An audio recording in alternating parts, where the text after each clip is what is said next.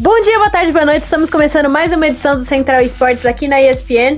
Meu nome é Evelyn Marcos e eu estou aqui com ele, Rodrigo Guerra. E aí, gente, tudo bom? E hoje a gente vai falar das principais notícias nos esportes nas últimas semanas. No giro de notícias, a gente vai falar do bootcamp de Valorant. O Guerra vai falar, né? Porque ele estava aí no beta é, mais fechado do que o beta fechado do novo FPS da Riot. A gente vai falar também do card game da Riot, que foi oficialmente lançado nessa semana e de dois eventos, de dois dos principais eventos de esportes do mundo que foram afetados pela pandemia nessa última semana, a Copa do Mundo de Fortnite e o The International 10 de Dota. E no momento clutch a gente vai falar da Fúria, que passou pelo primeiro Road to Rio, e do MIBR, que foi eliminado. Vamos falar também no Foco Nexus, a Cabum e o Flamengo, que estão na final do CBLOL. E no chat aberto a gente vai ter uma entrevista com o Dudes The Boy, o atirador da Cabum. Fique esperto que o Central Esportes está começando agora. Vai ser uma tarde difícil que parece digno de um overtime de uma final. E daí?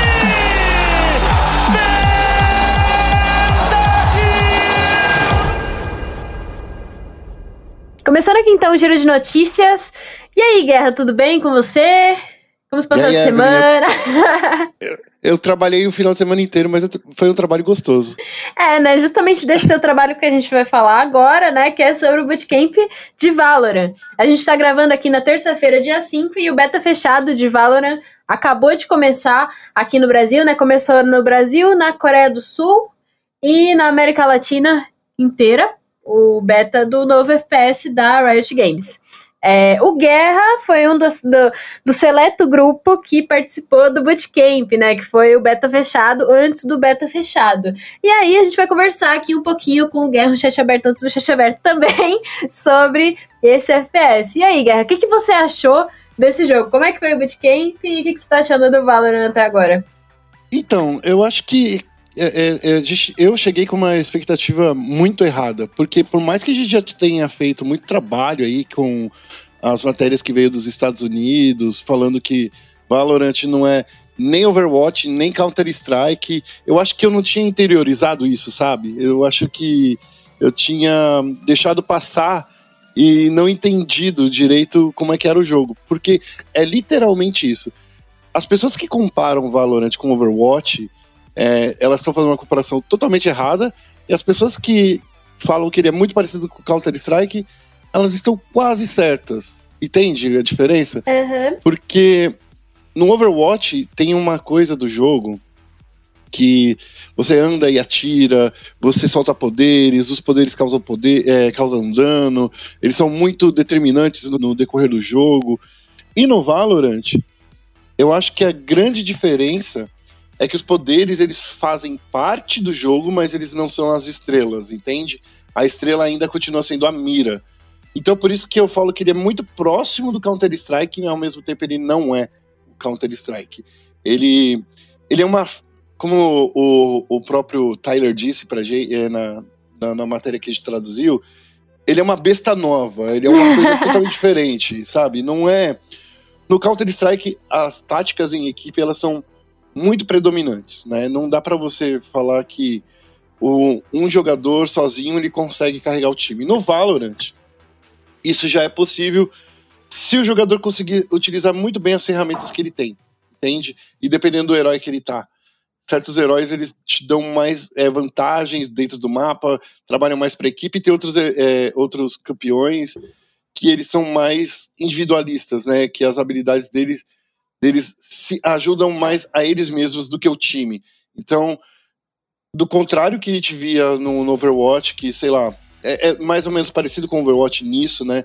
Que se você sabe jogar muito bem com um personagem, sabe usar as armas que ele tem, sabe usar os poderes que ele tem, dá para chegar dá para chegar longe, dá para você literalmente wipear um time inteiro. No Overwatch, por exemplo, se você sabe utilizar, é, por exemplo, a diva, ela pode carregar o time inteiro, porque se utilizar o ultimate dela, você pode explodir o time inteiro. No Valorant, são poucos personagens que têm habilidades que causam dano, e eu acho que isso é que é o mais importante de falar. É, esses poucos personagens, sim, é, é, podem mudar, afetar o, o, time, mas não de uma forma tão aguçada quanto no, no, no Overwatch. É meio maluco você parar pra pensar Ah. dessa forma. É que eu acho que a gente tá muito acostumado a comparar jogos do mesmo gênero, né? Porque Sim. do FPS a gente pensa, tá, é parecido. Só que quando a gente vai olhar, os próprios jogos. Os próprios jogos, eles são muito diferentes entre si, né? Overwatch é muito diferente de CS, CS é muito diferente de Rainbow Six, né? Até, sei lá, Team Fortress é muito diferente de- desses três, né? E aí a gente é Sim. acostumado a comparar, sendo que não precisa, né? E eu acho legal que o Valorant venha como um jogo novo, né? Sim, e eu acho que tem uma outra parte, Evelyn, que a gente precisa lembrar, é que a gente faz essa comparação para tentar dar uma ideia pro nosso ouvinte, pro espectador das coisas que estão acontecendo. Aham, mas, Mas, o melhor é a pessoa ir assistir mesmo, porque o jogo tá lindo de, de assistir também. Sim, é- é- era isso que eu ia falar. Mas no caso do Valorant, eu acho que o principal é você. Se você não conseguiu a sua chave ainda, assista as, as streams. Não deixa só aberta. Assista para você entender, porque quando você chegar no jogo, você vai estar muito mais preparado. Né? Eu acho que é esse, essa é a moral da história. Assista para entender como é que funciona o jogo e aí você vai ter uma ideia legal do que, que é. Mas Aham. se eu fosse resumir, ele é um Counter-Strike com poderes, mas os poderes eles não são tão Decisivos, né? Sim. Exatamente. Então, Guerra, você que tem um milhão de anos aí de, de análise de, de games, eu acho que a pergunta de um milhão de dólares é, é: vale a pena o jogo? Você acha que tá um jogo legal pra caramba, assim mesmo? É, é um jogo, eu acho que muito bem feito, muito bem equilibrado. Tem algumas coisas, umas ressalvas que eu não, não, não gosto muito. Por exemplo, quando você aperta o tab para você ver o scoreboard, né? O que acontece? É, você consegue ver o dinheiro que o time adversário tem. Hum, E com isso, é, é uma parte estratégica que literalmente é, você está dando uma ferramenta pro, pro, pro time que pode estar perdendo. É, você consegue saber se o time está no eco, está fazendo economia, ou se o time ele vai vir um, num armado completo. Essa é uma das partes que eu não gosto. É. E tem, tem algumas, alguns mapas, no, no- principalmente no Heaven, por exemplo, que é um mapa que são que tem três é, bomb sites. Ele pode parecer um pouco. é, pode te dar um pouco de dor de cabeça para você entender como ele funciona, porque o time da defesa ele sempre vai estar na desvantagem nesse mapa, entende? Uhum. Por mais que os, o- os bomb sites eles sejam bem protegidos, o time, da- o time de ataque, se ele conseguir se coordenar direito, ele consegue eliminar dois bomb sites e deixar a pessoa, o, a o time que estiver defendendo o terceiro bomb site o, meio que vendido, sabe? Então, eu acho que isso também é parte de estratégia. Eu, por mais que eu tenha jogado por dois dias inteiros, é, a gente talvez não tenha chegado no meta. Eu acho que a gente vai demorar para chegar em um meta de alguns mapas, mas pelo, no, no frigir dos ovos eu gostei. Acho que ele é um jogo que vai valer a pena. Ele é diferente, ele é competitivo e aquela coisa que Riot adora dizer, né? E é totalmente verdade.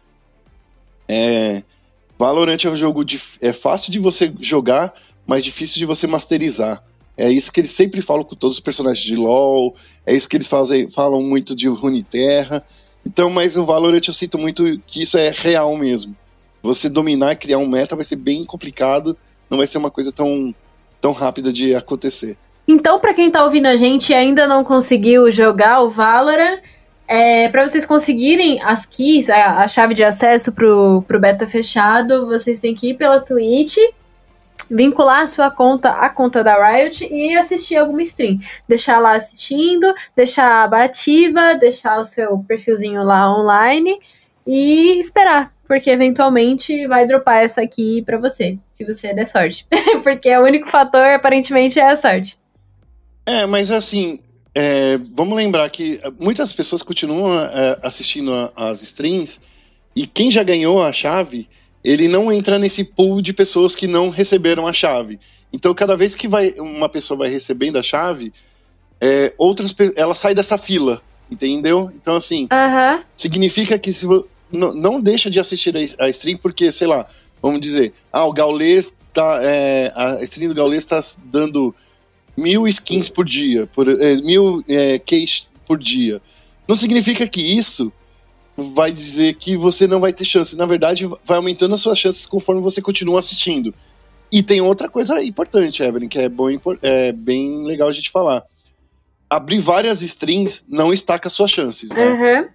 É uma das coisas que. Não quer dizer que se você tem duas janelas de string ativa, que você vai conseguir é, receber essa chave. O Twitch ele é, já avisou, inclusive, parece que eu não consigo achar agora o tweet, mas ele soltou uma mensagem no Twitter dizendo que se você deixar 10 janelas abertas, só a janela que estiver ativa que vai contar para sua para você receber a chave. As outras janelas elas não vão contar, a não ser, sei lá. Mas isso isso foi o que eles disseram. Então é importante te lembrar disso. Sim, mas vamos falar de outro jogo da Riot que também foi lançado essa semana e lançado oficialmente, né? Saiu do beta e agora é um jogo completo, né? Que foi o Legends of Runeterra, que é o card game da Riot. Conta pra gente sobre isso, Guerra. É, Legends of Runeterra passou por aí por é, quatro meses de, de, é, de, teste fechado. Foram adicionadas 120 cartas, né? 125 cartas, totalizando agora 412 cartas. São muitas cartas aí para chegar, mas o mais importante de tudo é que todas as regiões receberam novos heróis uhum. e a, além disso é, recebemos também uma nova região que é Bidwater, né? Bidwater. É, Águas de Sentina. Águas de Sentina, exatamente. Que é, para quem joga em português, é Águas de Sentina. Eu tô jogando em inglês porque me acostumei já desde o outro beta que teve antes. Mas enfim, além dessas nova, dessa no, nova região, eles trouxeram também novas é, frases de comando.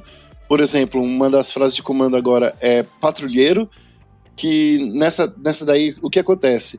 Você ataca apenas com patrulheiros, você ganha outro turno de ataque. Então dá para fazer uns combos legais. Mas é roubada. É bem legal, né? Eu, eu, é roubado, mas é legal. Mas tem também uma outra palavra-chave que é profundezas, né? Profundo que quanto mais você descarta cartas, mais forte ficam suas unidades do, do late game. Então, dá para fazer umas coisas muito legais. Nautilus, por exemplo, fica uma carta praticamente indestrutível, é, dependendo de como fala. Eu tive uma conversinha com com Léo Mané é, e ele me falou muita coisa legal. Ele me disse, por exemplo, que pode parecer nesse momento que as cartas estão desbalanceadas, porém é muito legal ver como essa água de Sentina ela tem é, interação com todas as regiões que já foram sair, é, que já foram lançadas lá no beta. O, por exemplo, dá para fazer combinação de Sentina com Ionia, dá fazer para fazer combinação do Swain com outras cartas que causam dano indireto, que isso que é o que ele quer. Então, assim, tá bem legal. E o melhor de tudo é que agora, com esse lançamento, também saiu para celular. Ou seja, se você é um dos caras que só jogam no celular, dá para jogar aí umas coisas legais. Além disso, tem Miss Fortune, que é uma, é um, uma nova campeã, Fizz e Gangplank, que são que tem poderes únicos. O Fizz, ele é o mais roubado de todos, na minha opinião, Evelyn. Sabe por quê? Por quê? Porque quando você usa um feitiço, ele fica elusivo, ou seja, ele só pode ser atacado por outra unidade elusiva e ele ganha imunidade à magia. Ou seja, você pode soltar qualquer feitiço, sabe? Qualquer feitiço. E ele vai ganhar essa, essa habilidade. É muito, muito, muito roubado. Eu já pensei uns combos bem legais de, de usar ele com Karma, de usar ele com, com Heimendinger. Dá pra fazer umas coisas muito legais. É, assim como todo card game de respeito, né? O, o Runeterra tem infinitas estratégias para você fazer. Você pode combinar várias coisas, pode combinar várias regiões. Eu sou extremamente apaixonada pela lore de, de League of Legends. Inclusive, inclusive, ó, ó a sugestão para quem ouve a gente também curte a lore. Tem o, um portal sobre a lore de, de League of Legends, do universo de League of Legends, né? Que se chama Univer, Universo, universe.leagueoflegends.com enfim, coisas que você procurar no Google assim você já acha. E aí tem várias histórias que são basicamente fanfics, só que são oficiais. Eu fiquei apaixonada por isso, porque eu era muito fanfiqueira quando eu era mais nova. E as histórias são muito, muito, muito legais. Tem algumas traduzidas para português, nem todas. Então, se você também gosta de, do universo de Runeterra como um todo, tem essa plataforma. E eu fiquei muito feliz é, em saber disso, que o Runeterra além de ser um jogo à parte, de ser um jogo muito legal, ele também traz essa extensão, né, para a história do, dos dois jogos como um todo. Também tem a, a, animação, né, a série de animações que a Red lançou aí na última semana, que lançou no cliente do LoL, e que é meio que uma introdução para o Runeterra. Então, é, agora o Runeterra está disponível para todo mundo, no celular, é, no PC também, e que a gente aproveitar agora só esse, esse novo jogo aí no, que está disponível para todo mundo.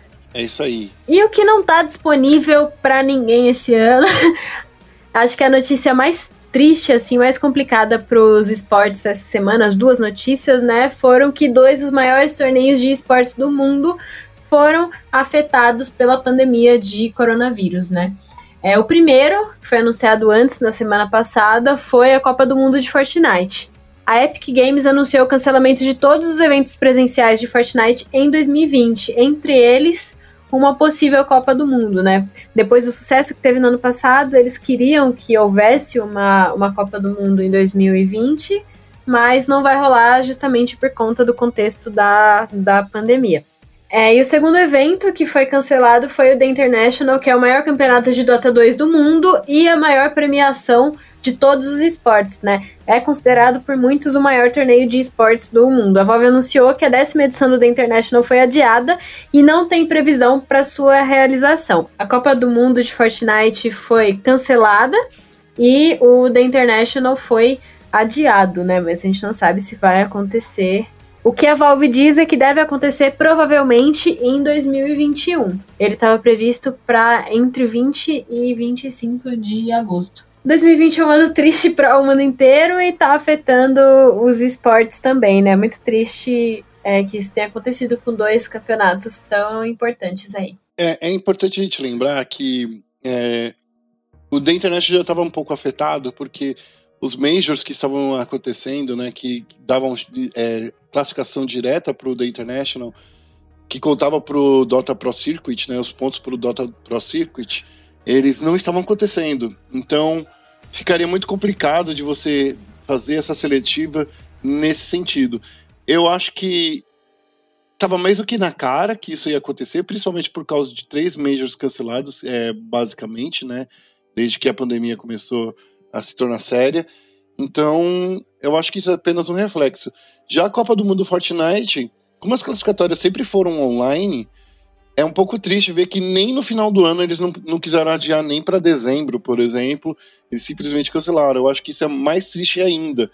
Quem sabe então em 2021 a gente tem aí uma premiação gigantesca desses dois eventos, né? É muito triste, mas, mas no assim... fim eu acho que é a decisão mais prudente, né? É, é, é, a gente tem que entender que a gente está passando por uma situação totalmente nova, né? Uhum. Faz mais de 100 anos que a gente não tem uma pandemia dessa, né? Então, a última foi a febre espanhola, né? A gripe espanhola. Então, assim, é, é, é, triste, mas é o que aconteceu. Então a gente aceita e pelo menos a gente fica tranquilo que os, os nossos atletas também, que nos representariam lá fora, eles vão ter mais chances no futuro. Vamos passar aí, então aí falar do, dos nossos jogos de tiro. Vamos falar do momento clutch, Evan? Ok, team, follow my command. Vamos falar da Fúria, que passou em primeiro lugar no Road to Rio da América do Norte e também do MIBR eliminado, né? A etapa classificatória da ESL One, é, Road to Rio, pela divisão da América do Norte, encerrou nesse último final de semana. Foram cinco rodadas em disputa. Das três representantes brasileiras do circuito, só a Fúria conseguiu avançar para os playoffs. Quem vai para esses playoffs, né? Os Panteras já estavam classificados né, com uma rodada de antecedência quando bateram a Team Envy por 2 a 1 E no último domingo, a equipe venceu o MIBR por 2 a 0 Esse resultado fez com que a Fúria avançasse direto para as semifinais. Em contrapartida, né, o MIBR foi eliminado porque, né, cara, vamos ser bem honestos assim, eles venceram três partidas e perderam duas, mas só que no saldo de rounds, né, foi, se eu, se eu não me engano, foi exatamente esse um dos caminhos do desempate, fizeram eles entrarem é, numa espera no resultado da Team Envy versus uh, o Bad News Bears. Esse time sempre me confunde na hora de falar. Parece um trava-língua pra Bad mim. News Bears, né? É, Bad News Bears. Acontece que a Envy se saiu melhor e acabou tirando os brasileiros da zona de classificação, né? Porque se a Team Envy perde para é, BNB, gosto de chamar assim, BNB, daria daria para o MBR ficar em terceiro lugar, a Liquid ia ficar em segundo e o MBR em terceiro lugar. Mas é isso, né? É um dia triste aí pro, pro MBR. E um dia uhum. muito feliz para a Fúria, né? A Fúria tá voando nesse campeonato. É, para quem não tá inteirado sobre o que tá acontecendo aí no, no Road to Rio, esse é o primeiro classificatório de alguns classificatórios que vão acontecer até o Major, que se tudo der certo, se o coronavírus deixar, vai acontecer em novembro, lá no Rio de Janeiro. A Fúria liderou o grupo B do Road to Rio norte-americano por praticamente todo o, a fase, toda a fase regular do, desse campeonato. Eles passaram para o playoff com cinco vitórias e nenhuma derrota. No grupo deles tinha gente como a Liquid, o próprio MBR, a Team Envy e a, a BNB e a IE, né? Já que eu comecei a falar, falar todos. E eles passaram para esse playoff. Agora a gente vai ter um playoff é, que vai começar nessa sexta-feira e a Fúria já está classificada para as semifinais que vão acontecer no sábado. Então fica ligado aí que ainda tem bastante brasileiro disputando vaga no Major. Em compensação, o MBR tropeçou bastante, perdeu para a própria Fúria e ficou dependendo de resultados de outros times para tentar uma classificação para os playoffs. É muito complicado porque a gente ainda tem muito a visão de que o MBR é um time vencedor, né? Um time que, que manda muito bem, um time que está na elite mundial, e um time que está na elite mundial não pode depender de resultados de outros times para uma classificação, né? Eu acho que cada vez os dias estão sendo piores para fãs do MBR e essa classificatória é um desses dias ruins. É, é bom ver a Fúria mandando bem, mas eu sempre fico meio triste de ver o MBR decepcionando, né? Porque querendo ou não, acaba sendo uma, uma decepção. É, e o mais engraçado, Evelyn, quando eu falo, é que o MBR, quando ele, quando ele sai desse jeito, né? Ele venceu a Team Envy, né? De uma maneira bastante é, contundente, né? Mas as, as, derrotas foram muito sentidas por eles, né? Eles perderam para essa Bad, é, Bad News Bears. É um time ok, mas a gente sempre tenta falar que o MIBR é um time que já venceu o Major, né? Sabe? O, quer dizer, não o, o MIBR inteiro, mas o Taco, o Fallen e o Fer ali são jogadores de muita qualidade. É por isso que a gente fica triste, porque Imagina se rolar o, Major e não tiver o IBR. Eles ainda vão ter mais uma chance, né? Vai ter uma outra qualificatória aí para América do Norte. E nessa qualificatória eles vão estar disputando aí com a Team One e outros times aí. Mas eu espero honestamente que o MBR ele melhore até essa próxima qualificatória. O programa hoje está mais curtinho porque nessa semana a gente vai ter também uma entrevista com o Goku. A gente gravou essas entrevistas antes de começar o Central Esportes de hoje. Então fique esperto, nessa próxima sexta-feira, lá no feed do SPN Esportes Brasil, você vai encontrar um outro chat aberto, além desse chat aberto que a gente tem com o Dudes The Boy. São dois chats abertos que vão sair nessa sexta-feira. Fique esperto. Também porque a gente tá com algumas mudanças aí a caminho, mas aí a gente fala no finalzinho do podcast. Fica ligado aí que o Foco Nexus começa agora. Bem-vindo a Summer's Rift. Começando aqui então nossa parte de MOBAs, o CBLOL, que é o Campeonato Brasileiro de League of Legends, chegou à sua fase eliminatória nessa semana, né? Finalmente chegamos às semifinais do campeonato. E com algumas surpresas, né? É, eu não participei do podcast na semana passada, mas eu falei é, por aí, falei no Twitter, conversei com algumas pessoas de que eu não esperava nenhum 3 a 0 Só que tá tendo 3 a 0 em todas as ligas do mundo. Então eu tinha meio que aí a impressão de que poderia acontecer um 3 a 0 aqui. E foi o que aconteceu. É, a Kabum atropelou a Vivo Cade, deu um 3 a 0 na Cade, que foi líder durante a fase de pontos inteira, e o Flamengo também deu um 3 a 0 na Fúria no, no domingo. Os dois times eles estão classificados para a grande final e eles vão se enfrentar valendo o título do CBLOL nesse sábado, né? É esquisito porque a gente sempre tem todo aquele hype atrás de final do CBLOL, né? Um monte de. Nossa, é, vai ter público, vai ter um monte de coisa, e por conta da pandemia não vai ter isso dessa vez, também não vai ter vaga para MSI, não tem toda aquela coisa de uau, é representar o Brasil, mas mesmo assim é um título brasileiro, é uma coisa legal, é um dos poucos é, uns poucos não, mas um dos alívios que a gente tem nessa quarentena é de poder assistir jogos de alto nível aqui no Brasil, né? E os jogos de alto nível essa semana vão ser entre Flamengo e Cabum pela final do CBLOL. É, eu queria falar duas coisas rapidinho. Primeiro, na final da, da Vivo Cage contra Cabum, eu fico muito triste porque toda vez que a gente tem uma semifinal, a gente parece que, que não, um dos times não entra direito, né? E eu senti que a Cade ela estava totalmente apagada nesse, nessa semifinal contra a Kabum. Não deu para identificar o que, que eles estavam é, percebendo que era forte. Eu conversei com o Goku, e vai ser um dos chats abertos aqui que, que vocês vão ouvir nesse programa ainda. E o Goku falou uma coisa que é muito importante, né? Que a Vivo Cage é um time forte em melhor de um, porque você, eles sempre conseguem fazer umas, uma, algumas coisas, uns pickpockets, né, diferentes, né, pegar, fazer umas escolhas inesperadas para pegar no contrapé. Porém, numa melhor de cinco, existe muita coisa que se muda, né? A, a preparação dos times ela é muito mais intensa.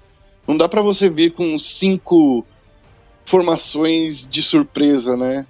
E não dá para você treinar tudo isso de surpresa. Então, eu gostei desse olhar do Goku que ele falou, vocês vão ver daqui a pouco. E já na final da Fúria contra, contra o Flamengo, né, Evelyn? O que, que você achou desse confronto aí? Então, antes eu vou falar um pouquinho da, da Cade Cabu, né? Eu achei interessante isso que você falou de que a Cade estava apagada, porque eu senti meio que o contrário. Assim, quer dizer, não o contrário, acho que complementa isso.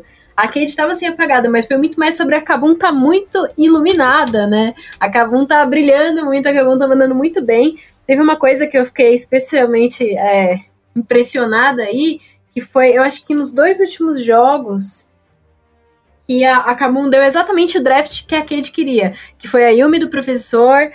É, eu não lembro quem que estava na mão do robô, mas foi um, um, campeão que ele tem muita facilidade também. A Cade deu, a Kabum deu exatamente o draft que a Cade queria e passou por cima da Cade mesmo assim, né? Eles aprenderam a lidar contra os pontos fracos, os pontos fortes da Cade de um jeito muito, muito, muito dominante e que foi é, não impressionante, né? Que eu acho que falar que é impressionante sub, é, subestima um pouquinho o, o, o, time. Mas eu achei muito interessante de se ver, né? Foi realmente uma série muito dominante por parte da Kabum. Eu esperava um pouquinho mais da Cade. Eu gosto muito do time da Cade, né? Como eu já disse algumas vezes aqui, assim como eu gosto muito do, do time da Kabum. Mas é, não rolou, né? E eles acabaram ficando apagados por conta dessa crescente gigantesca que a Kabum passou. Inclusive, é, conversei com o Dudes, né? Vocês vão ouvir daqui a pouquinho. E ele falou que muito da, dessa crescente do, da Kabum tem a ver com a chegada do Alex, o Abaxial, que foi coach de alguns times é, ao longo da sua carreira. É coach aqui. Ele é estrangeiro, mas ele está aqui no Brasil há alguns anos já. E ele chegou na Kabum e o, o disse que ele foi muito decisivo para que esse time se reerguesse dessa maneira. E com isso, estou muito ansiosa para essa série. Sobre o Flamengo, eu acho que também passa um pouquinho de. Esperava um pouquinho mais da Fúria, né? Mas, como eu tinha dito também, é, por aí, eu acho que assim, essa série ela tava muito parelha, em, é, em teoria, a série entre Flamengo e Fúria, mas a Fúria era muito mais capaz de tropeçar e de não ser constante do que o Flamengo. Eu acho que o Flamengo ele tava mais ajeitadinho no, no seu jogo do que a Fúria, né? A Fúria é, na minha visão, o time mais 880 do CBLOL há algumas etapas já. E isso é uma coisa que me incomoda sobre a Fúria, porque eu tento defender a Fúria, tento adorar os jogos da Fúria e sempre acontece isso, toda etapa. E a gente não viu muito Fúria, né, nesse, nesse, nessa semana, nesse, nesse playoff. No primeiro jogo eles estavam totalmente apagados, aí no segundo jogo deram, tentaram se reerguer, tentaram muito. No terceiro jogo quase batendo de frente, mas cada vantagem que eles pegavam, o Flamengo pegava o dobro e aí deu o Flamengo, né? Eu só sei que vai ser jogão nessa semana. É, eu, nesse jogo da, do Fúria e Flamengo, eu senti que Principalmente no, no segundo jogo, quando o Minerva trouxe a Morgana, eu senti, poxa. Não, sabe, na minha, na minha opinião, não, não fez tanto sentido, sabe? Eu prefiro a mágica, então eu adoro a Morgana Jungle. Eu queria que tivesse feito é... sentido, mas não, não rolou, né? Mas, é, é, mas ali, jogando. É que assim, a fase de escolhas, né?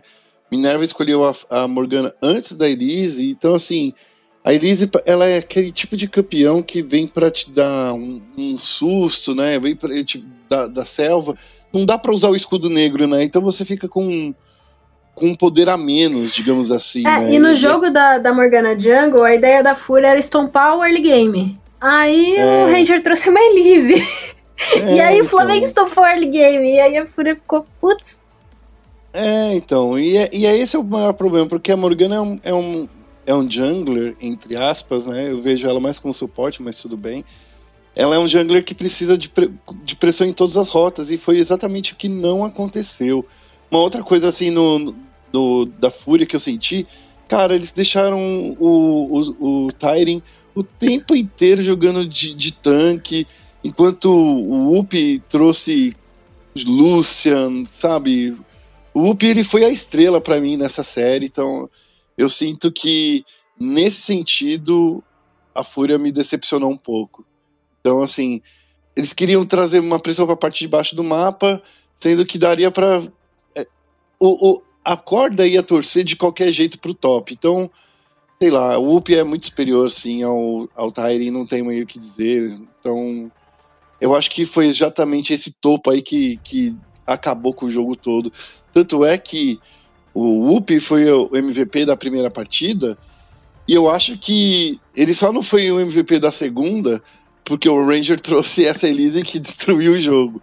E no terceiro, Jojo também, né, de novo, é, ele mostrou que não é que ele é um, um suporte melhor que o Lucy, mas ele tancou a responsabilidade de substituir o Lucy. Né?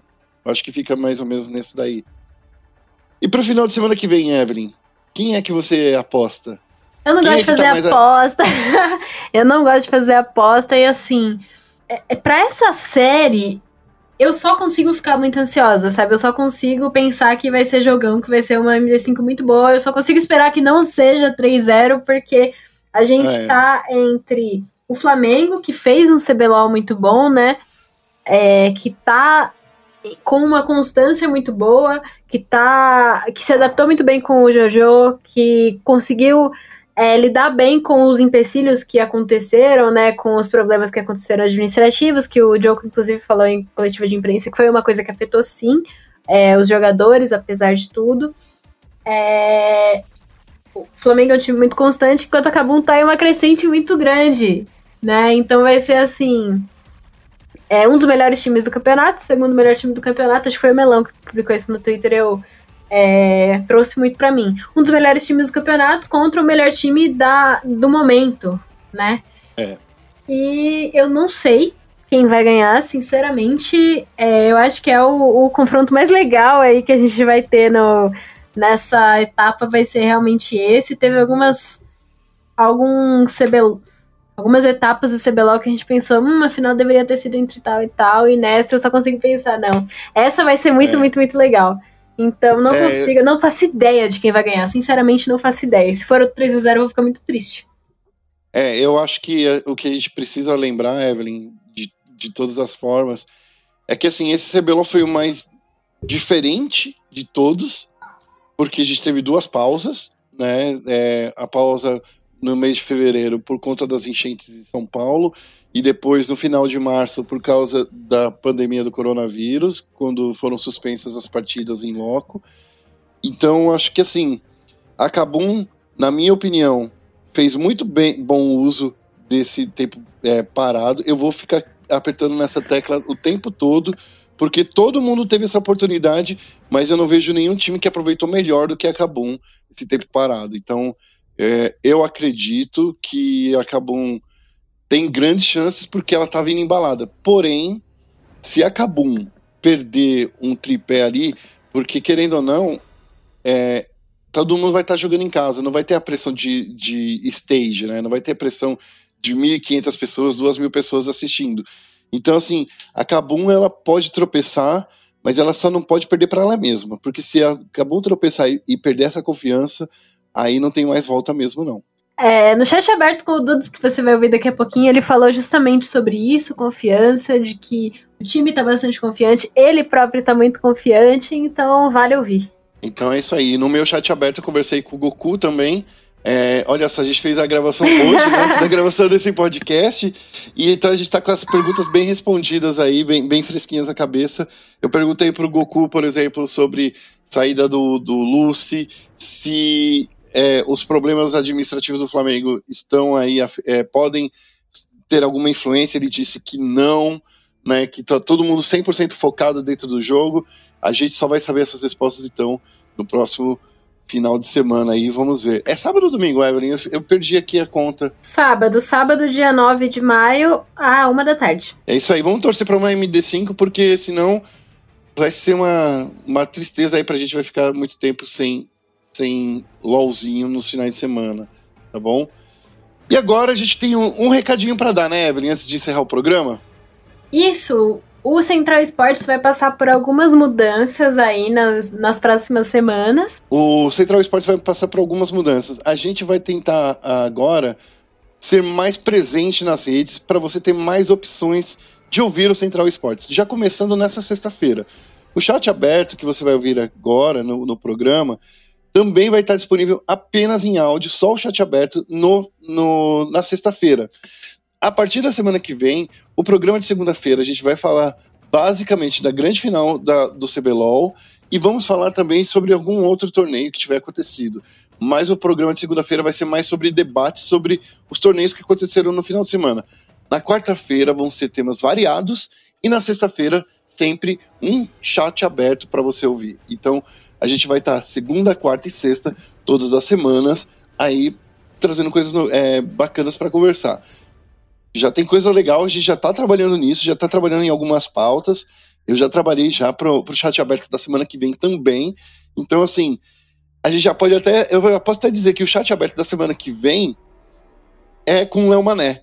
E a gente vai tentar, ainda estou negociando aí com os times, de trazer no programa de segunda-feira alguém do time vencedor do CBLOL. Então, vamos ficar espertos, vamos torcer para tudo dar certo. Se esses planos derem certo, a gente vai começar uma nova era aí no Central Esportes, uma coisa que talvez ajude a é, divulgar mais o programa. A gente pede muita ajuda de vocês, ouvintes, para divulgar um pouco mais o, o chat aberto, pra, o chat aberto, o Central Esportes, para a gente englobar o maior número de pessoas. Por isso, eu sempre digo, tem alguma questão que você queira fazer, quer fazer uma sugestão para gente, minhas DMs estão sempre abertas. Se você não quiser apenas me dar um arroba, se você quiser, pode me mandar uma, uma DM, eu vou, vou ler. Todos os feedbacks são legais, mas a gente está contando muito com vocês, ouvintes, para a gente continuar expandindo a palavra do Central Esportes. Então a gente encerra a parte regular do Central Esportes por aqui. Fica aí com o chat aberto. Começando aqui então o nosso chat aberto, nosso convidado de hoje é o Dudes The Boy, que é o atirador da Kabum nessa grande final do CBLOL 2020. Tudo bem, Dudão? Tudo bom, e com você? Tudo certo? Tudo tranquilo. Como que tá aí a sua expectativa para essa grande final, depois de ter vencido essa semifinal no, no último sábado? Ah, acho que a expectativa tá alta. Acho que o time do Flamengo é muito bom, cara, mecanicamente. Eu acho que eles batem de frente com a gente em todas as lanes, todas as rotas. Então eu espero que seja bem disputado, assim. Mesmo que seja 3-0, eu acho que vão ser três jogos muito disputados. Então eu tô bem ansioso. Uhum, é o que a gente espera, né?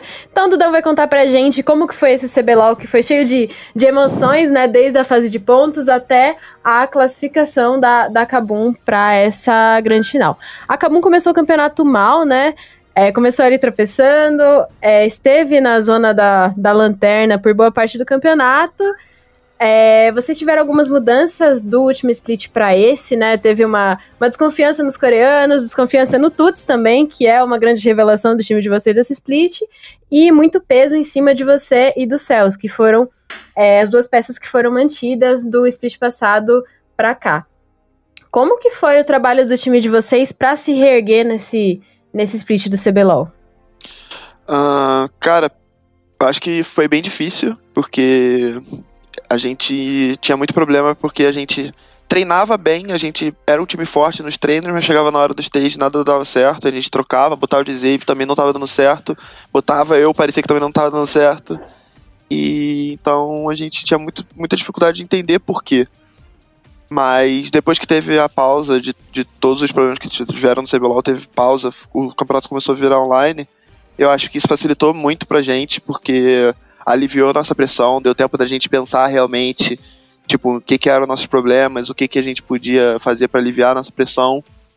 E aí a gente falou, cara, ou a gente tryharda e, e segura peteco, a gente, sei lá, vai cair, vai disputar um relegation que eu acho que é inadmissível a gente disputar um relegation com essa lineup que a gente tem. Então foi isso.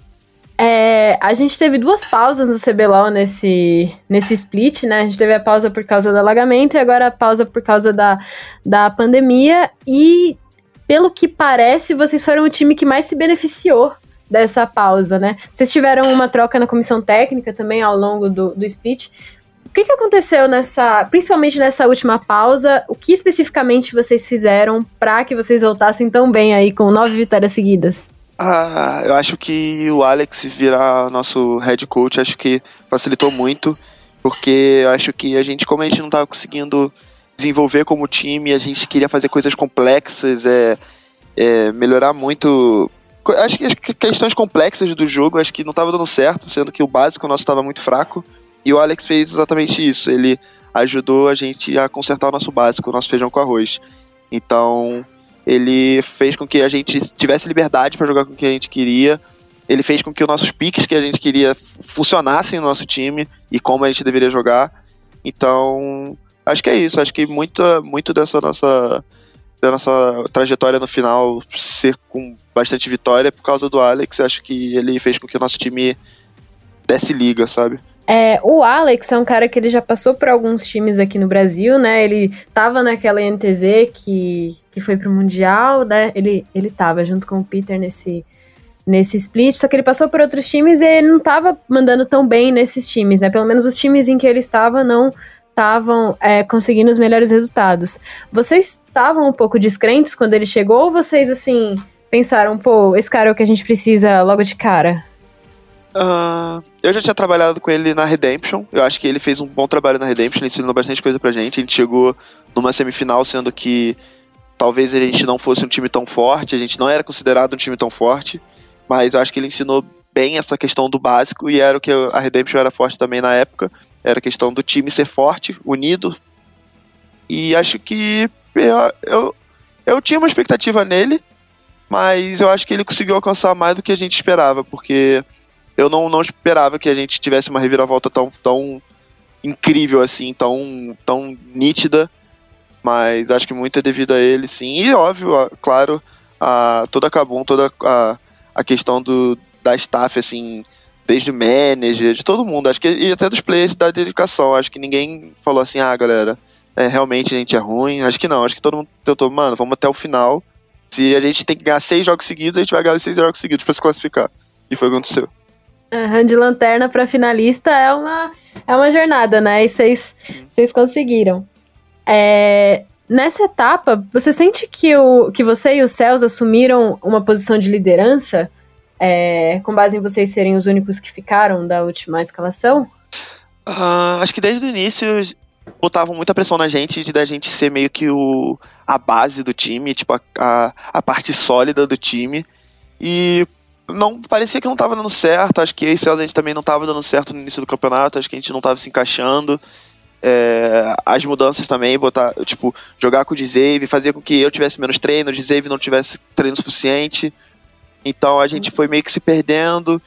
A nossa base acabou não sendo mais a bot lane e acabou sendo o Parang, que por muitos jogos, realmente, para mim, ele era o cara mais sólido, mesmo perdendo, ele era o cara que tentava segurar o jogo. Mas acho que conforme o tempo foi passando, mais esse a gente foi se entendendo. Eu acho que sim, esse a gente a gente abre bastante a mão, assim, bastante mão de, de coisas no, no draft, até no jogo mesmo. Mas pra gente é tranquilo, acho que todos os nossos jogadores são, são aptos a carregar, então a gente não, não, não, não, não se sacrifica muito. Eu acho que a gente só, só, só serve para apoiar mesmo o, os outros, mas é que a gente faz isso porque a gente tem mais experiência mesmo. Tem bastante coisa que eu tenho reparado sobre a, a botlane de vocês, não necessariamente de você e dos céus, mas da Kabum como um todo, né? Tanto vocês dois quanto o Dzave. E o Céus é um cara que tá é, em uma fase muito boa há um tempo, né? Ele já tá entre os melhores suportes do Brasil há um, um tempinho. Como que você É, você tem reparado nessa evolução do Céus? Você considera ele um dos melhores partes do Brasil? Como é jogar com esse cara? Como que é a postura dele é, dentro de jogo, nos treinos e tal? Ah, eu não, não, não, creio que o Céus esteja numa fase boa, porque eu não acho que é fase. Acho que ele realmente, eu acho que ele é realmente o melhor suporte do Brasil. É, acho que é muito fácil jogar com ele, acho que sempre foi. É muito raro a gente desentender alguma coisa. A gente tem, como a gente cresceu junto no competitivo, a gente tem a visão de jogo muito igual, então a gente naturalmente a gente pensa nas coisas muito parecidas assim nas, nas soluções das coisas. Então, é bem para mim é bem tranquilo, mas eu sinto que nesse split a gente se entendeu bastante, questão de como ver as, o, o, jogo. Mas demorou um pouquinho, mas acho que a gente já pegou, a gente já voltou a, a se encaixar de novo, já já concordamos com, com a maioria das coisas. É, eu acho que é muito fácil jogar com ele, acho que realmente a The Carry, quando tem um suporte bom, é, é, fácil jogar e eu acho que, que é meio que o meu, meu o mínimo que eu poderia fazer é tentar jogar bem, assim, pra, pra dar match com ele. Ainda sobre a botlane, você revezou a posição com o, o Dzave em boa parte do campeonato, né? Uhum. É, em algumas rodadas, em algumas semanas, a gente viu que você estava um pouco abaixo dele e vice-versa, né? E agora a gente viu você jogando é, nos três jogos da semifinal, certo? É, como que você é, se ergueu como jogador? O que, que você sente que você teve que consertar e como que o Dzave ajudou nisso também? Uh, eu acho que principalmente a minha confiança. Acho que eu comecei esse split muito mal, antes mesmo do split começar, com questão de confiança. É, tive alguns problemas aqui internos, mas que me afetaram. E acho que eu comecei com esse, com esse, com esse problema de, de autoconfiança mesmo. É, quando a gente começou a perder, eu fiquei me perguntando se o problema era eu, porque acho que nos primeiros jogos eu realmente joguei bem mal. E, cara, acho que o Dzeve é, tipo, um jogador incrível. Acho que ele tem muito pouco tempo de competitivo, mas a noção dele é, tipo assim, muito grande. Acho que ele já tem noção de jogador é, cascudo já. Então. E ele me ensina bastante. Acho que ele é um jogador que ele tende mais a, a ser racional do que emocional. Então, ele joga muito mais pensando no que ele vai fazer do que ele joga pelo clima ali, pelas, pelo calor da jogada. E ele me ensinou muito disso, porque eu acho que eu sou mais o contrário. Eu acho que eu jogo muito do calor mesmo. E ele me ensinou a ser, ser mais racional, pensar em exatamente tudo que vou fazer. E eu acho que se eu não tivesse essa, esse revezamento com ele, acho que nesse final acho que a gente não teria dado, dado essa, essa reviravolta, porque eu tenho certeza que eu tinha muito erro na bot lane, que se ele não me ajudasse, acho que eu continuaria mantendo e poderia custar alguns, alguns early games, algum, até alguns jogos. Então acho que muito disso, muito dessa minha dessa minha fase boa é devido a ele. Então ter um reserva bom também ajuda bastante o, o jogador. Ah, acho com certeza, mas acho que tem que ter uma uma boa uma boa amizade, uma boa convivência ali, saber que vocês não estão disputando entre si, sabe? Eu acho que a disputa é contra os outros AD Carries. Quem quem for jogar tá tá jogando pelos dois, então acho que se tiver com esse mindset, acho que flui, senão pode ser que até acabe atrapalhando. É, voltando um pouquinho do tempo, então, no split passado você também foi semifinalista pela Kabum, né? Só que vocês não conseguiram a vaga na final por conta da, daquela derrota contra a NTZ é, por 3 a 1 né? E eu vi você no Twitter essa, essa semana falando que foi uma questão de comissão técnica naquela etapa, né? Vocês estavam com o Hiro ainda naquela, naquele split? Eu não lembro. Sim, estávamos. Uhum. Você pode falar mais sobre isso, sobre essa derrota de vocês naquela, naquela época e como isso é, influencia também na, no jogo de vocês hoje em dia? O que você aprendeu com isso?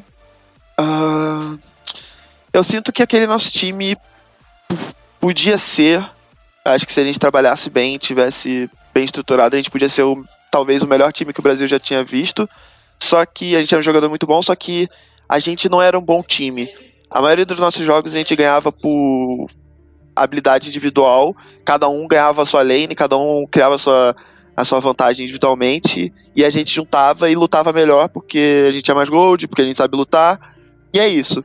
Mas o nosso macro, nossa, nossa, nosso trabalho de mapa era bem fraco, mas eu acho que isso muito devido por causa da nossa composição técnica, que não priorizava isso tanto, como a gente estava ganhando jogos já sendo melhor que os, os outros times, eu acho que isso meio que era deixado de lado, assim, a questão do macro, questão do, do time, da organização.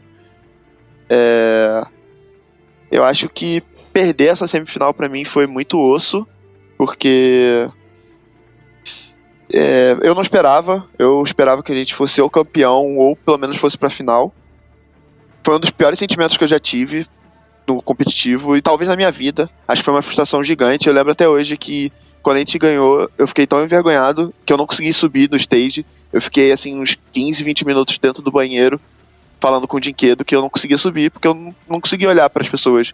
Eu tava muito envergonhado de ter perdido aquela semifinal e acho que esse sentimento é uma das coisas que mais me motiva a não perder essa semifinal, não perder essa final agora, porque eu não quero passar por isso nunca mais. Acho que é um sentimento realmente que acho que mudou comigo, mudou o jeito que eu vejo as coisas, o jeito que eu vejo a derrota. Eu uso muito dessa semifinal para motivar para os próximos jogos. Até, até essa, esse finalzinho que a gente estava tentando ir para o playoff, eu sabia que eu ia sentir esse sentimento de novo. Eu não, não queria isso mais. E vocês ganhavam as lanes individualmente, né? E a gente viu que naquele split a NTZ estava bastante unida, né? Você sentiu isso na época? Ah, com certeza. Eu acho que se você olhar rota por rota, eu não, não sinto que a gente a gente perdia em alguma. Não, não, não, não me vinha à cabeça nenhuma lane que a gente podia perder. Mas eu sinto que se a gente tivesse num dia ruim e não ganhasse individualmente, a gente ia perder. E foi o que aconteceu. O Weiser tomou. Acho que ele tomou solo pro Tai, bot a gente foi gankado, nosso draft não tava bom, o 2v2 mid nosso não funcionou e acabou, acabou o jogo. Mas uhum. é, acho que foi muito disso, da gente não ter se preparado como time, só se preparado individualmente. E não deu liga na, no dia isso. Mas agora, né? Agora que vocês têm uma comissão técnica reformulada na Kabum, é, talvez essas coisas sejam consertadas, né? Com certeza. Então, sobre a sua carreira como um todo, né? Você é um jogador de CBLOL que tem bastante história, né? Você subiu pela, pela T-Show lá em 2017, né? Uhum. Aí foi rebaixado naquele, naquele split... Naquele split vocês fizeram 017, né? Uma coisa assim. Ah. É, você se reergueu com a Redemption, foi semifinalista pela Redemption, depois foi semifinalista pela pela Kabum, você tem bastante história aí já no campeonato. Você sente que você já chegou em um auge como jogador? Como que você vê a sua carreira nesse momento? Eu acho que é muito doido porque em 2017 passava pela minha cabeça que eu não conseguiria jogar o CBLOL, porque talvez a gente não conseguisse subir. Eu pensava que, pô, será que eu nunca vou conseguir jogar o CBLOL? Porque eu já tinha jogado bastante circuito desafiante. Consegui subir em 17, caímos direto, começou a passar pela minha cabeça que realmente talvez eu não tivesse nível. 2018 a gente subiu de novo com uma campanha boa no circuito. E aí a gente começou a jogar bem o CBLOL, fomos pra semifinal. Perdi duas semifinais seguidas. Eu falei, cara, será que eu nunca vou conseguir ser campeão do CBLOL, cara? E agora passou pela minha cabeça de novo que a gente não conseguiria ir pra semifinal. Conseguimos ir pra semifinal, ganhamos 3 a 0 E agora eu sinto que a gente tá numa final onde a gente. A gente não é favorito, mas eu sinto que a gente tem, sei lá, muita chance de ser campeão. Eu acho que é que é não tem quem não tem uma pessoa que fale que ah, o Flamengo vai ser campeão 100% ou a Cabum vai ser campeão 100%, mas eu acho que é muitos altos e baixos, eu acho que eu tive muitos altos e baixos na minha carreira e eu continuo jogando, acho que isso é o que me diverte, é o que é o que me dá me dá emoção de, de, de, de jogar essa, é esses altos e baixos. É um dia você achar que você não vai conseguir, outro dia você se matar para ganhar um campeonato.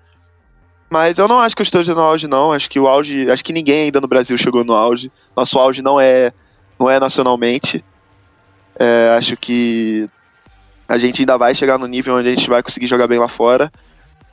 E acho que o meu ainda é, ainda tá no início, ainda não. Ainda, Ainda não ganhei nada de expressivo no Brasil. E é o que eu almejo, é ganhar um CBLOL e jogar bem lá fora. E acho que isso aqui é só o início. Uhum, ainda tem muito para jogar, né? Ainda tem muita coisa para acontecer. Uhum. É, e agora vocês estão na final contra o Flamengo, né? Que foi um time que também teve seus altos e baixos aí no campeonato, mas que é, já estão mandando bem desde o começo, né? E tem jogadores muito bons. Entre eles, o Absolute, que é, é um grande amigo seu, certo? Certo. É, como que vai ser jogar essa final contra ele, né? Eu lembro que no split passado, é, no split passado você é, tinha dado algumas declarações que estava meio triste de que o Absolute estava lesionado e não estava podendo jogar o CBLOL, né? Agora vocês não só jogaram o CBLOL um contra o outro, como vão se encontrar na final. Como que vai ser jogar contra esse atirador que não só é seu amigo, como também é um dos melhores do Brasil, né? Cara, eu fico muito feliz porque é, eu realmente considero ele um dos melhores, se não o melhor, tirando, tirando, me tirando da lista, acho que ele é o melhor AD Carry do Brasil. Mas ele é um grande amigo meu, eu fico muito feliz por ele ter, ter voltado a jogar e jogar nesse alto nível que ele está tá demonstrando.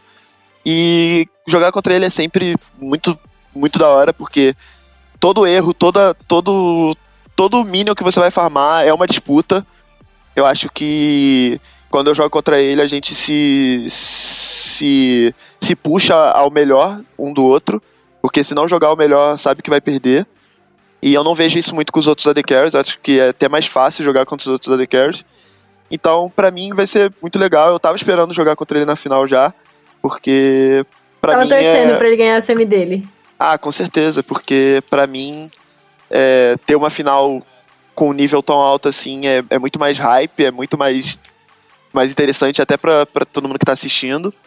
Então eu tô muito feliz, assim, acho que vai ser muito da hora jogar contra ele, o Jojo, porque eu e o Celso a gente tá há muito tempo e acho que a gente tem um nível muito alto e acho que eles também são, são muito bons juntos e também já estão há bastante tempo.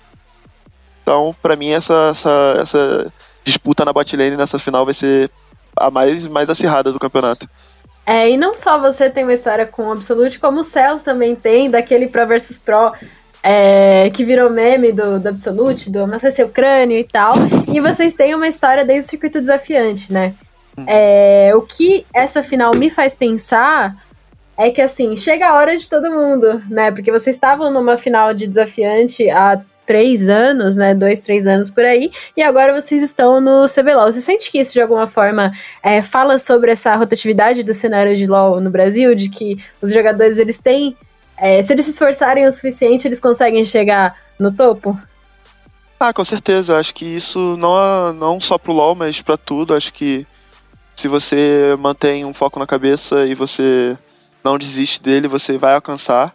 É, eu sinto que eu e o a gente demorou um pouco mais do que deveríamos, porque a gente ganhou em 2017 e só fomos jogar uma final do CBLOL em 2020. Mas o Absolute foi campeão logo em seguida dessa final do circuito. Mas eu sinto que isso não, não isso não significa sucesso ou alguma coisa. Acho que se a gente ganhar esse CBLOL, a gente vai se redimir. E é o que a gente está buscando, sabe?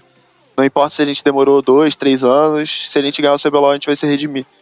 E é o que a gente busca para essa final, é ser campeão e mostrar que a gente também tem, tem nível de, de campeão brasileiro.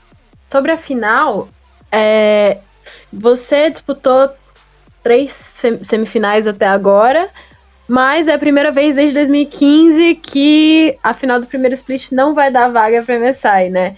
Eu sinto que todo mundo que tá jogando CBLOL, todo mundo que acompanha a CBLOL, pensa no, no que tem depois da CBLOL, né? Que é representar o Brasil internacionalmente, bem lá fora e tal. E nesse split vocês não têm isso, né? Vocês não vão ter essa oportunidade justamente por conta é, da pandemia que a gente tá vivendo e tal. Você sente que tem um pouquinho menos de peso disputar essa final, considerando que não tem vaga internacional depois? Ah, não diria peso, mas eu acho que é um pouco frustrante, sim porque é, a, a, o CBLOL que a gente pode ganhar, que a gente tem chance de ganhar, a gente não pode, talvez, quer dizer, talvez não, a gente não vai disputar nada internacionalmente, mas eu sinto que nenhum time falou assim, ah, hum, esse CBLOL não importa, porque ninguém vai deixar de ganhar o CBLOL porque não dá vaga para campeonato internacional. Eu acho que todos os times estavam tentando ao máximo, a gente está tentando ao máximo, e se se alguém tem que ganhar, que seja a gente. Então esse é o, esse é o pensamento que a gente está levando. É, ganhar esse e usar isso de, de experiência para o próximo, que espero que tudo se, se acerte, o próximo tenha um, o Mundial, tenha o Worlds e a gente possa jogar lá, seja, ser campeão e ganhar e jogar o Worlds, né? Tem alguma botlane ou algum jogador que você é, tenha vontade de enfrentar internacionalmente, que você fica um pouquinho triste que não vai ter a chance nesse, nesse split? Ah, com certeza queria jogar muito contra a bot lane da JDG, né? Porque eu acho que a interação da jungle com a bot lane na, na China é uma coisa muito, muito agressiva. E eu queria sentir como é jogar contra eles, ver como, como é ser pressionado a todo momento, ser que, ter que pensar, ter que jogar a todo momento no, no limite. Mas já que não tem, a gente. Já que não dá para ser nesse, que seja no próximo e a gente jogue contra. Tem essa experiência contra times chineses no próximo split. Uhum, um passinho de cada vez, né? Primeiro essa final aí contra o Absolute, contra o Flamengo. É, quem sabe esse título de CBLOL e é, o próximo split tá aí pra, quem sabe também, é, disputar um, um Mundial, né? Disputar essa vaga internacional. Dudes, nossa entrevista vai chegando ao fim, então você quer deixar algum recado? Quer é, falar alguma coisa pra sua torcida, pra quem tá ouvindo a gente? Ah, queria agradecer a todo mundo que, que apoiou a gente, que tá apoiando, o pessoal que não desistiu da gente, que continuava mandando o hashtag GoKBM, porque acho que sem, se não tivesse essa torcida, se não tivesse esse apoio, e essa até essa pressão deles, acho que talvez a gente não estivesse aqui. Então eu fico bem feliz assim de estar representando uma torcida tão grande e, e uma camisa tão pesada criada a. Uhum, muito obrigada pela, pela entrevista, muito obrigada por ter aceitado o nosso convite. Boa sorte uhum. aí nas semifinais. Você quer passar suas redes sociais pro pessoal te seguir? Deixa eu pensar. Dudes The Boy, só botar Dudes The Boy que aparece em tudo. No Insta, no Twitter. E é isso, são os dois que eu mais uso. Certinho. Então, o pessoal que tá ouvindo a gente, dê uma moral lá pro Dudes no, no Twitter, no Facebook, na Twitch também, né? Que você faz stream. Ah, é, tem a Twitch também, esqueci. É, muito obrigada por ouvirem a gente e até a próxima.